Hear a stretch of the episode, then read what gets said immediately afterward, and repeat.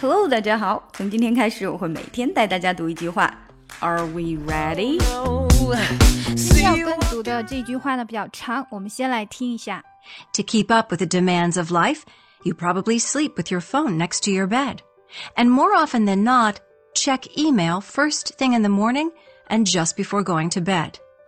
好，先读这个 demands，我们在读 demands of life 或者 demands of life 的时候呢，of 在这里，demands of of 从 s 过渡到 o 的时候是一个连。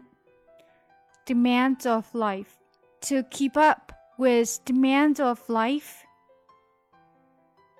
下句话里面的 probably probably 注意这个词的节奏，probably probably。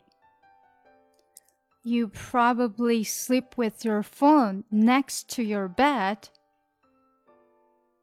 注意在 next to your bed 这里呢，next 的 t 跟 to 因为声音很近，所以 next to your bed 第一个 t 会把我们吞掉一些哈。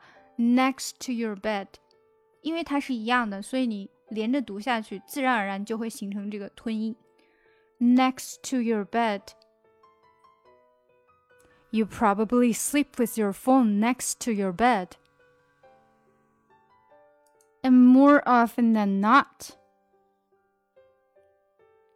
其实这里我的习惯可能会读成 and more often than not 会出现一个 t，and more often than not 都可以哈。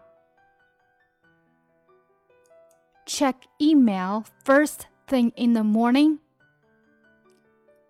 Check email first thing in the morning. 加快一点。And check email first thing in the morning. And check email first thing in the morning. And just before going to bed. And just before going to bed. 好，我们再来听一遍。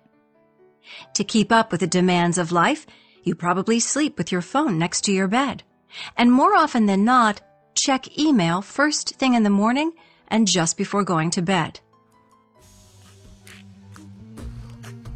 Oh. Oh.